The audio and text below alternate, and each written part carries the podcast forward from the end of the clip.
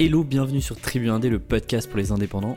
Alors aujourd'hui, j'ai pas d'invité pour m'accompagner parce que je teste un nouveau format, plus court que les interviews et surtout, eh bien en solo. Je suis tout seul pour cet épisode-là. Ça faisait quelques semaines que je repoussais un peu la sortie de l'épisode, mais on y est. C'est le début d'une nouvelle série de formats sur le podcast.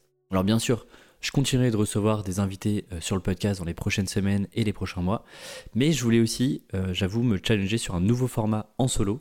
Parce que bah, les interviews, elles sont beaucoup tournées sur mes invités, sur euh, leur développement, leur parcours et puis leur stratégie de développement.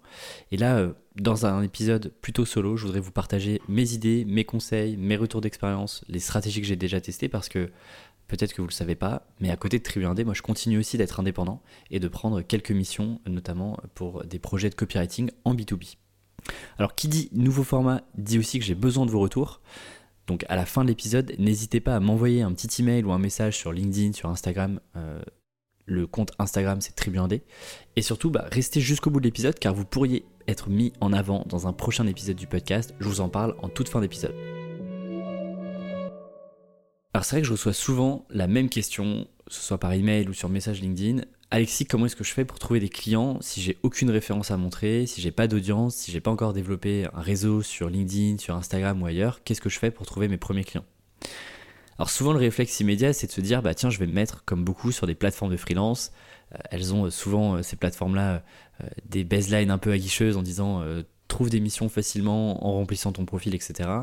Sauf que eh ben, malheureusement, c'est pas aussi magique que ce que ces plateformes-là vous racontent.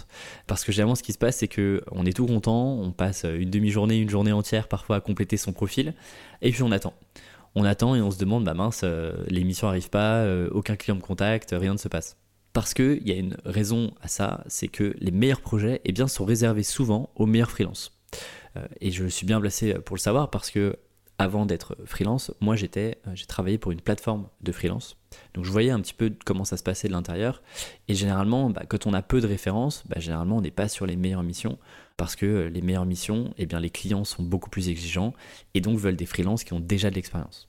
Si on met de côté le fait d'être référencé sur une plateforme de freelance, ça mange pas de pain, c'est gratuit, c'est bien de le faire, mais il faut surtout pas miser euh, tout là-dessus. Moi, je me suis listé un petit peu 5 points, 5 stratégies, 5 choses que je ferais en priorité si je devais recommencer vraiment de zéro, euh, sans aucune expérience, euh, ni salarié ni autre, pour aller trouver des clients.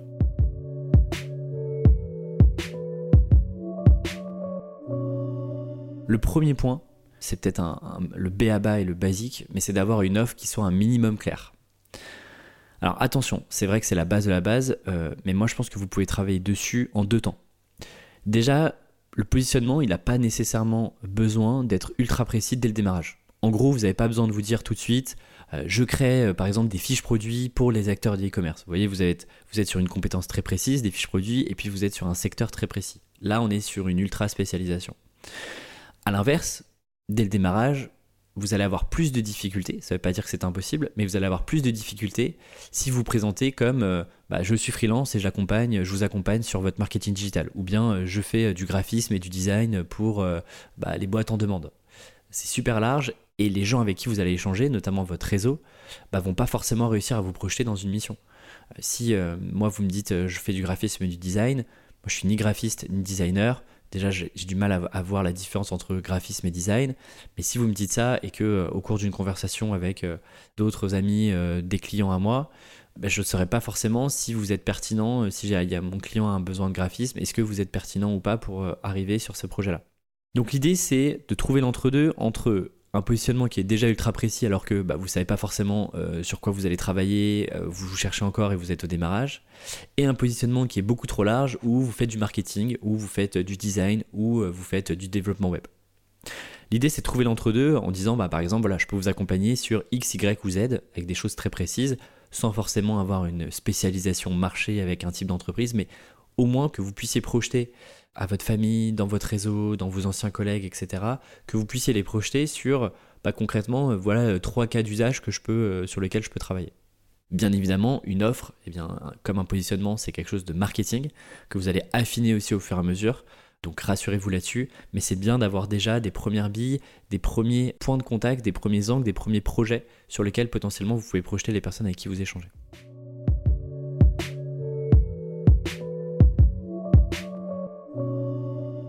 Le deuxième point, c'est de s'appuyer sur son réseau, même s'il est petit, même si vous avez 50 personnes que vous connaissez. Souvent, on, oublie que euh, on a tous un petit réseau et que généralement, bah, les premières opportunités de mission, elles arrivent dans son réseau. C'était le cas pour moi, c'était le cas pour 90% des personnes que vous avez pu entendre sur le podcast. Bah, généralement, les premières missions, elles, viennent soit du réseau directement, soit on a demandé à quelqu'un de son réseau s'il connaissait quelqu'un et vous avez une mise en relation de cette manière-là. Donc ça, c'est important de, le garder en tête. Vous avez tous un réseau, quelle que soit sa taille. Le truc, c'est que malheureusement, bah, peu de personnes utilisent leurs contacts et surtout utilisent leurs contacts pour faire levier sur des prochaines opportunités business. Par exemple, une action très simple que vous pourriez faire, c'est de lister 50 bah, personnes à contacter qui viennent de votre famille, euh, de vos anciens collègues, d'anciens étudiants de la promo. Euh, vous avez tous fait euh, des écoles, des facs, tout cas vous avez déjà fait des études, donc vous avez forcément des gens de votre promo, peut-être un réseau alumni qui existe, votre réseau LinkedIn. Déjà contactez, faites l'effort de contacter ces 50 personnes avec par exemple un email très simple. Euh, qui dit qu'en gros, voilà, je vais me lancer en freelance sur XYZ. Est-ce que tu as des besoins en interne dans ton entreprise? Sinon, est-ce que tu connais des personnes avec qui ça vaudrait le coup que je discute, soit en interne dans l'entreprise, soit dans ton réseau? Et d'ailleurs, petit aparté, euh, ça marche aussi après plusieurs années. Si euh, vous êtes freelance depuis quelques années et que là vous sentez que vous avez un, petit creux en termes d'activité, d'opportunité de mission, refaites cet exercice-là réactualisez votre réseau, regardez un petit peu qui sont les personnes qui peuvent être intéressantes d'un point de vue business dans votre réseau et contactez-les. En fait, trop peu de personnes contactent et fait l'effort proactif d'aller contacter son réseau. On se dit, bah non, mais les gens penseront à nous de manière naturelle. Non, les gens ne pensent pas à nous euh, tout le temps euh, comme ça. Un exemple très concret pour vous montrer que ça fonctionne, il y a quelques semaines, euh, Lola, qui est une freelance, une graphiste avec qui j'avais travaillé l'année dernière, eh bien elle m'a donné, elle m'a envoyé un email et elle m'a donné de ses nouvelles en disant voilà, voilà ce que je fais aujourd'hui, voilà les projets sur lesquels euh, j'ai travaillé récemment, etc. Elle m'a aussi représenté bah, rapidement ce qu'elle faisait et quel était son positionnement. Petite, petite de rappel, même si j'avais déjà travaillé avec elle l'année dernière. Et puis, à la fin de son mail, eh bien, elle me demande si je peux lui recommander 2-3 personnes à contacter ou si je peux lui faire 2-3 mises en relation de personnes qui seraient susceptibles d'être intéressées par ses services. Et en plus de ça, à la fin du mail, qu'est-ce qu'elle fait? Elle me joint une petite présentation avec quelques slides sur qui elle est, les références qu'elle a eues et les euh, projets XYZ sur lesquels elle a pu travailler et qui peuvent me permettre de me projeter et de la projeter avec des mises en relation que je pourrais faire. Et clairement, sur les 50 emails que vous allez envoyer, je peux pas croire que vous n'aurez pas au moins une opportunité, qu'elle soit directement euh, liée à votre réseau ou bien indirect, où votre réseau va vous mettre en relation avec une ou deux personnes qui va permettre de, un, élargir votre réseau et deux, potentiellement d'aller chercher bah, une première mission, même un petit projet, ça vous met le pied à l'étrier.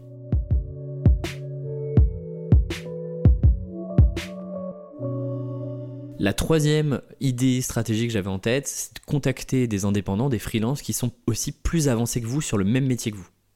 Là encore, très peu d'indés le font, et pourtant, bah, moi je trouve ça ultra ultra puissant. Je vais vous montrer un exemple euh, juste après. Par exemple, si vous êtes graphiste, bah, vous pourriez contacter euh, des graphistes qui sont plus avancés que vous, qui ont déjà euh, plusieurs clients, plusieurs missions. À vous de voir hein, comment est-ce que vous les contactez, comment est-ce que vous, leur, vous les adressez. Mais vous connaissez forcément sur votre métier des gens qui sont plus avancés que vous, soit sur vos compétences, qui ont des missions en cours, qui partagent leurs cas clients, etc., etc. Exemple concret encore une fois, avec Lise. Lise, elle est copywriter, je la connaissais pas. Elle m'a envoyé un email il y a peut-être une ou deux semaines euh, en me demandant voilà si je sous-traitais certains projets, euh, étant donné que j'avais Tribu Indé à côté et elle savait que j'étais encore freelance euh, en parallèle avec des clients. Bah, elle me demandait si je sous-traitais certaines de mes missions, certaines opportunités de missions que je pouvais avoir. parce que bah voilà, elle cherchait potentiellement des missions en copywriting et en rédaction, et donc elle me demandait si moi j'avais de la dispo à la suite de son mail, elle m'a aussi, elle aussi, envoyé un mini portfolio avec les contenus qu'elle avait déjà écrits, sur quoi qu'elle était capable d'écrire, sur quoi elle aimerait aussi écrire. Ça faisait 5-6 euh, slides, c'était clair, il y avait les liens, il y avait le contexte de l'entreprise, etc. Bah, c'est super facile pour moi de télécharger ce portfolio-là et de l'envoyer potentiellement à des contacts ou des prochains clients, prospects qui vont me contacter. Bah, je leur dirais voilà, moi j'ai pas de disponibilité, mais euh, Lise m'a envoyé son portfolio, peut-être que ça vaut le coup, voici ses coordonnées, tu peux la contacter.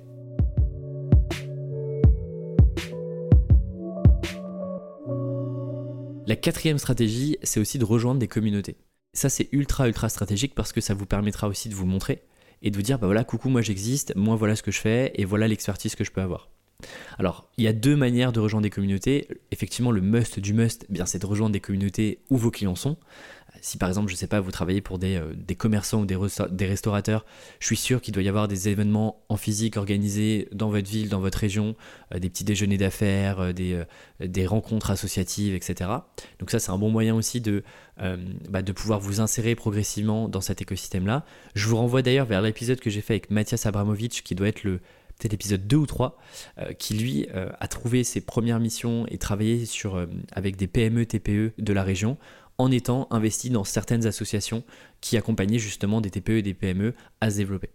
Il y a aussi les communautés en ligne. Par exemple, je prends l'exemple de Marketing Flow, qui a été créé par Pierre Guilbeault, qui est passé sur le podcast, et puis Megan, qui est une communauté de marketeurs à impact. Bah, effectivement, si vous êtes euh, freelance et que vous avez envie, l'envie d'accompagner des boîtes à impact, eh bien, vous avez tout intérêt à rejoindre des communautés comme Marketing Flow, par exemple, dans lesquelles bah, vous avez plein plein de marketeurs dans des boîtes à impact qui cherchent à se développer et potentiellement qui cherchent euh, aussi des prestataires, des partenaires avec qui travailler.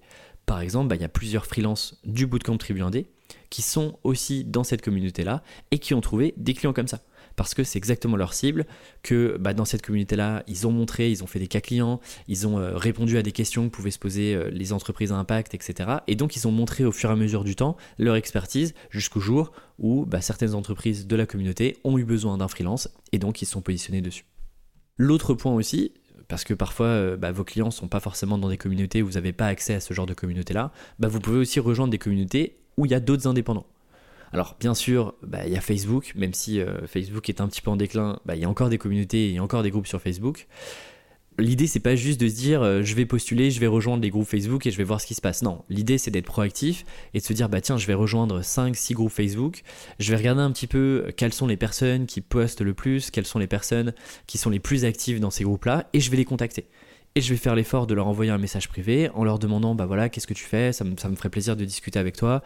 Euh, je suis en train de me lancer etc est-ce que euh, tu serais disponible pour prendre un café visio de 15 minutes 20 minutes? Comme ça moi je peux te parler un petit peu de ce que je fais et surtout bah peut-être que tu pourras me donner des petits conseils pour euh, me développer et pour me lancer en freelance ça, c'est pas mal parce que euh, bah, vous prenez euh, directement les actions de vous dire bah tiens, je vais les contacter, je vais pas juste attendre d'être dans le groupe Facebook, de lire les publications et on verra bien ce qui se passe. Non, vous faites l'effort d'aller vous montrer, de, de, vous présenter, de raconter qui vous êtes, ce que vous faites, etc. etc.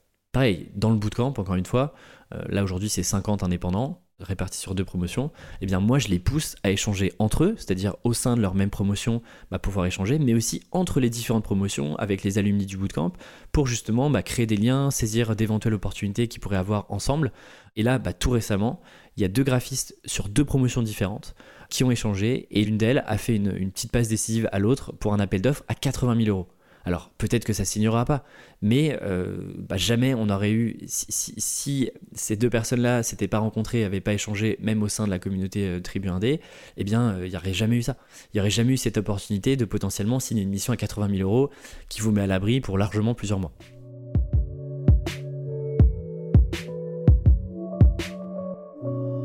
Enfin, Euh, dernier point, euh, dernière réflexion que j'avais, euh, si personne ne vous contacte, si personne n'est intéressé après avoir envoyé tous ces emails-là, avoir rencontré, vous êtes mis dans des, dans des communautés, soit clients, soit d'indépendants, après avoir contacté des freelances et des indés qui sont plus avancés que vous, eh bien peut-être que c'est le moment aussi de faire des projets de votre côté, de vous créer un portfolio pour montrer vos compétences, et ça quel que soit le job. On pense tout de suite portfolio, graphisme, etc. C'est valable pour plein plein de jobs. C'est valable pour une app, si vous faites euh, du développement d'app ou du euh, développement produit sur une application, bah, vous pourriez faire plein plein de choses, soit créer des apps fictives sur des projets fictifs, ça peut très bien se faire avec des maquettes, etc. Soit eh bien, analyser des apps qui existent aujourd'hui et de dire, bah voilà, avec mon expertise, voilà ce qui pourrait être optimisé sur telle et telle application. les Américains, ils appellent ça des tear down, c'est-à-dire des, des, analyses de quelque chose d'existant. Et donc j'ai deux exemples à vous partager. Le premier, c'est un copywriter qui s'appelle Pedro Cortés qui en fait prenait chaque semaine une homepage, une page d'accueil d'un produit SaaS, notamment aux États-Unis, mais il en a fait quelques-unes en France. Et donc chaque semaine, il faisait une vidéo de 10-15 minutes qu'il partageait sur LinkedIn, où il expliquait qu'est-ce qu'il aurait optimisé selon lui d'un point de vue copywriting. Le message, euh, l'enchaînement des idées, l'enchaînement des arguments, etc. Et il raconte ça notamment dans ses emails et dans certains webinaires qu'il a fait, que ça lui permet, juste en faisant ça chaque semaine, un, d'être visible, de montrer ses compétences et de montrer son expérience, et surtout de décrocher des missions, parce que bah, parfois, certaines analyses qu'il a faites, eh bien, euh, les clients, euh, les, entreprises sont tombées dessus et nous ont dit, bah, est-ce qu'on est qu'on peut t'embaucher pour que tu puisses nous aider à retravailler euh, la copie de la page? Autre exemple avec Ran Seagal, Ran Seagal, je sais pas trop comment, comment ça se prononce, qui lui est un designer et sur Instagram fait des avant-après de redesign de pages internet. Donc en fait, il prend des pages souvent sur des, des boîtes e-commerce qui performent pas très bien ou, où il sent qu'il y a un potentiel d'amélioration et donc il fait un avant-après. Très simple, avec une maquette, rien n'est développé, etc. Mais juste euh, visuellement, qu'est-ce qu'il aurait changé, euh, comment est-ce qu'il aurait déplacé les éléments, etc. Normalement, cet exercice-là, il doit être très très simple à faire pour vous parce que vous avez des compétences. Euh, vous avez les compétences d'un point de vue, Pedro Cortés a les compétences d'un point de vue copywriting, et Ran, il a les compétences d'un point de vue design. Donc en fait, cet exercice, normalement, il devrait pas être difficile, et pourtant, bah, c'est dommage parce que je vois assez peu de personnes qui font cet exercice d'analyse, d'aller récupérer des choses qui existent et de voir comment est-ce qu'on pourrait les, les, optimiser. Et clairement, là-dessus, c'est le meilleur moyen bah, de montrer ce que vous valez, euh, parce que bah, c'est l'occasion de montrer un, vos compétences, euh, de montrer aussi euh, votre manière de réfléchir, d'introduire des concepts, potentiellement des concepts liés à votre métier. Ça, c'est quelque chose qui peut être intéressant à faire en étant régulier, en se montrant chaque semaine par exemple, sur au moins trois mois, pour que vous puissiez aussi avoir une banque euh, de, choses, et ce qui vous permettra de revenir sur les premières stratégies et de recontacter votre réseau en disant voilà ce que je peux faire. D'ailleurs, j'ai posté trois à quatre reviews de pages sur tel et tel sujet. Euh, peut-être que ça peut intéresser ton équipe ou peut-être que ça peut intéresser des gens de ton réseau.